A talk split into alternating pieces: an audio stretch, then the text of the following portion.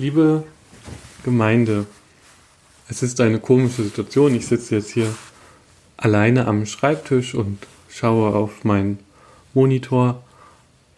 Und ich habe mir gedacht, ich versuche bei einigen Veranstaltungen, die wir geplant haben, eine kleine digitale Version zu erstellen. Heute ist das Gesprächsfrühstück dran und das Thema lautet, ähm, ist Klimaschutz Christenpflicht? Steht im Gemeindebrief. Und eigentlich sollten wir uns am 18. März um 9 Uhr im Gemeindehaus Barsdorf treffen, um dieses spannende Thema miteinander zu erörtern. Ein Gesprächsfrühstück setzt eigentlich ein Gespräch voraus. Das bedeutet, dass viele Menschen hoffentlich an so etwas teilnehmen und miteinander zu dieser Frage ins Gespräch kommen. Ausgangspunkt war der Artikel im Gemeindebrief für Dezember, Januar, Februar von Herrn Jährling, der etwas zum Klimanotstand geschrieben hat und eine Kritik dazu, die mich erreichte, sodass wir gedacht haben, wir bringen diese Positionen miteinander ins Gespräch.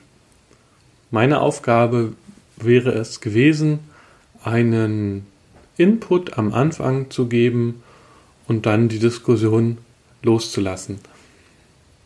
Da wir nun nicht diskutieren können, habe ich mir gedacht, ich mache den Input so, wie ich es mir überlegt habe und erweitere ihn noch ein bisschen und Sie können dann zu Hause diskutieren miteinander oder mir eine E-Mail schreiben oder mich anrufen. Ich kann das Feedback dann auch gerne noch mit auf die Homepage setzen, sodass dann vielleicht auch wirklich eine kleine Diskussion entsteht. Als erstes möchte ich Ihnen den Artikel nochmal vorlesen.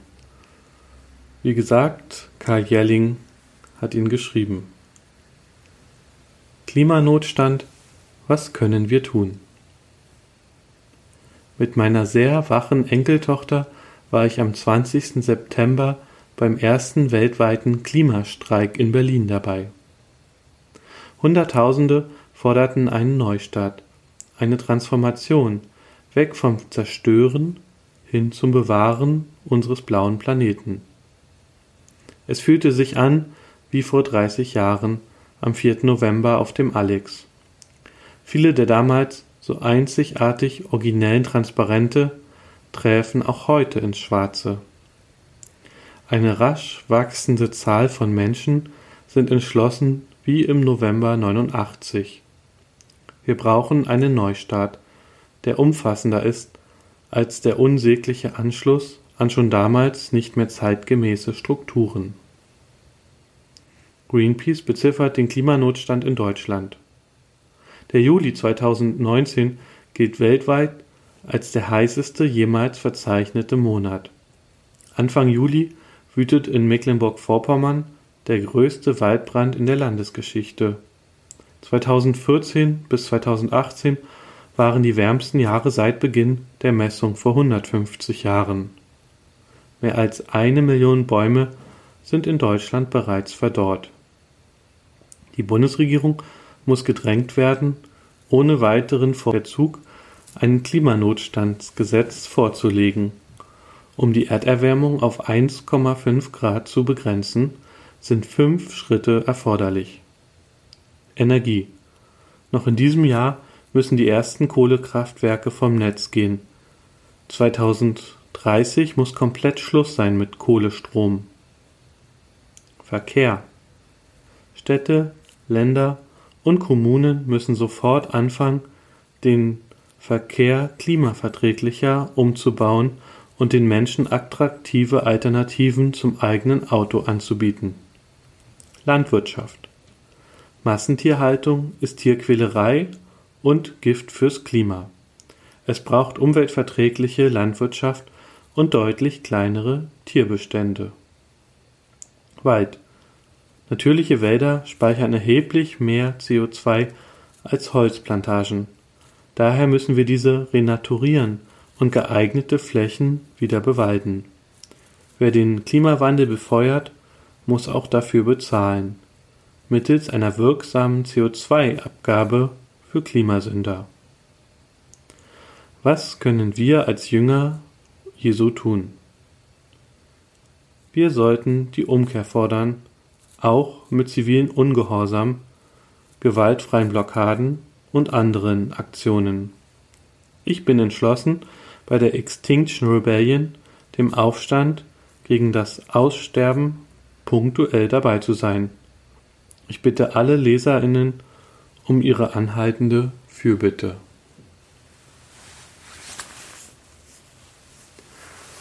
Die Kritik, die zu diesem Text aufkam, bezog sich auf den letzten Teil, auf die Nachfolge Jesu, den Aufruf zu zivilem Ungehorsam, gewaltfreien Blockaden und anderen Aktionen zur Erreichung der Umweltziele und dass dort um Fürbitte gebeten wird.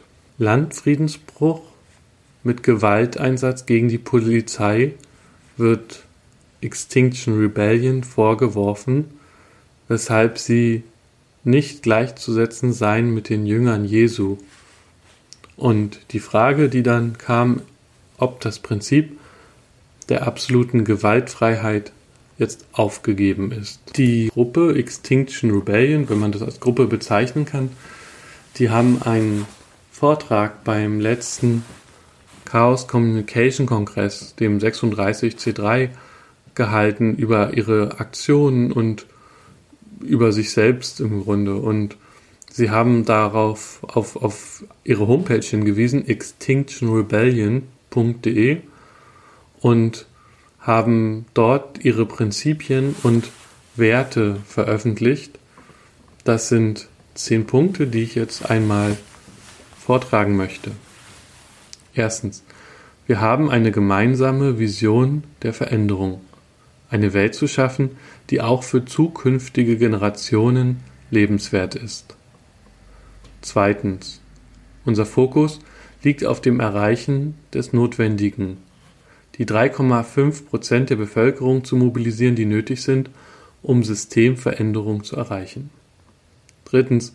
Wir brauchen eine Kultur der Regeneration. Wir schaffen eine Kultur, die gesund, anpassungsfähig und belastbar ist. Viertens. Wir stellen uns selbst und unser toxisches System offen in Frage. Dabei verlassen wir unsere Komfortzonen, um uns aktiv für Veränderungen einzusetzen. 5. Reflexion und Lernen sind uns wichtig. Wir folgen einem Kreislauf aus Aktion, Reflexion, Lernen und dem Planen weiterer Aktionen.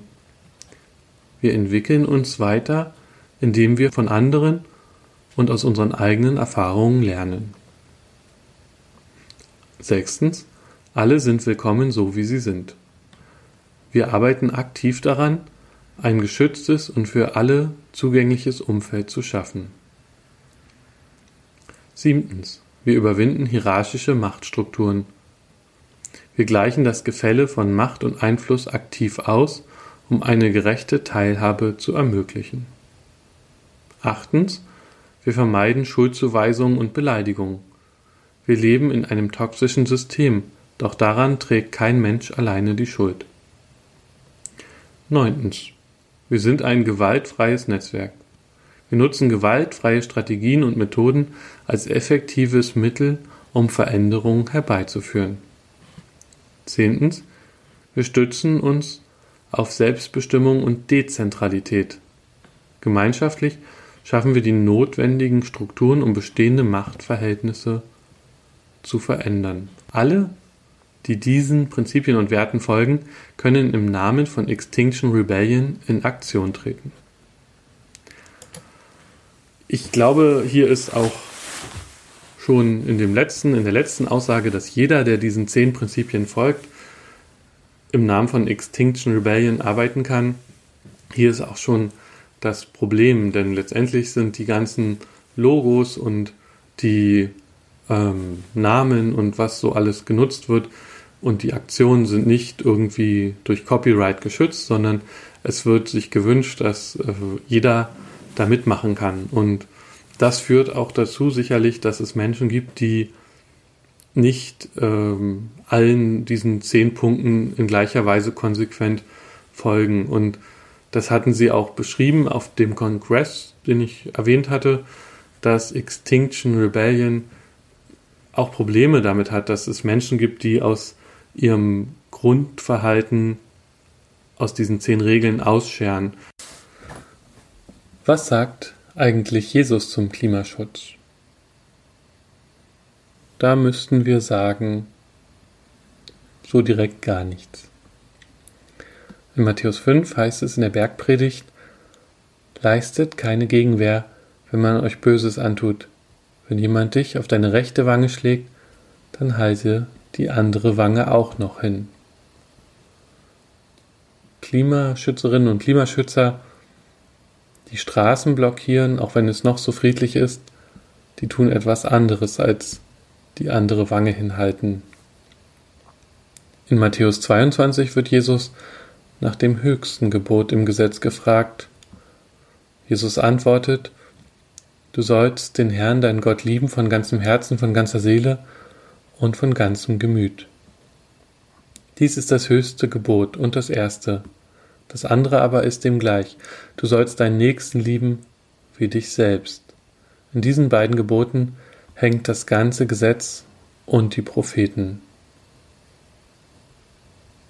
Wenn wir also Nächstenliebe nicht nur auf räumlich Nächste verstehen, also vielleicht unsere Nachbarn, sondern Nächstenliebe auf nächste Generationen oder auf alle Menschen auf der ganzen Welt ausweiten, vor allem auch die im globalen Süden, dann ist es geboten, etwas zu tun, etwas zu verändern, dass diese Welt versucht, ihre Klimaziele, die notwendig sind, zu erreichen.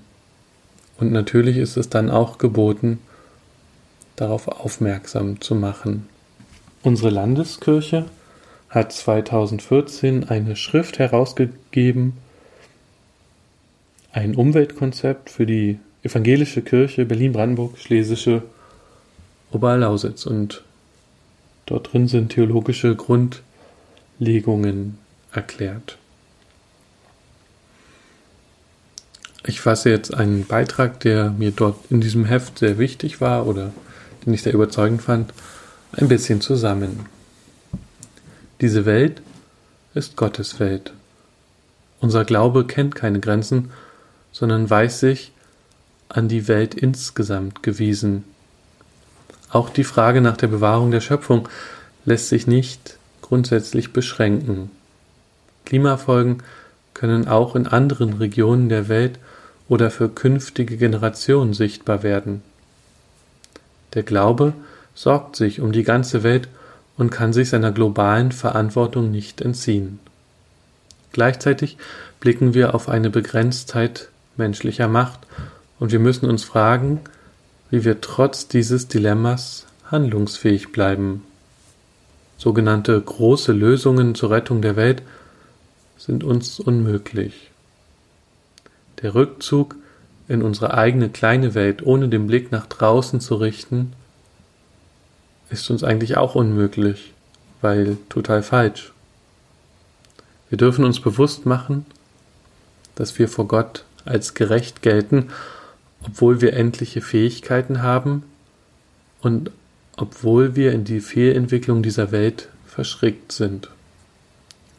Was uns bleibt, wir müssen darauf vertrauen, dass Gott der Bewahrer der Schöpfung ist und wir als Christinnen und Christen, wir dürfen als kreative Mitgestalterinnen und Mitgestalter Gott dabei unterstützen.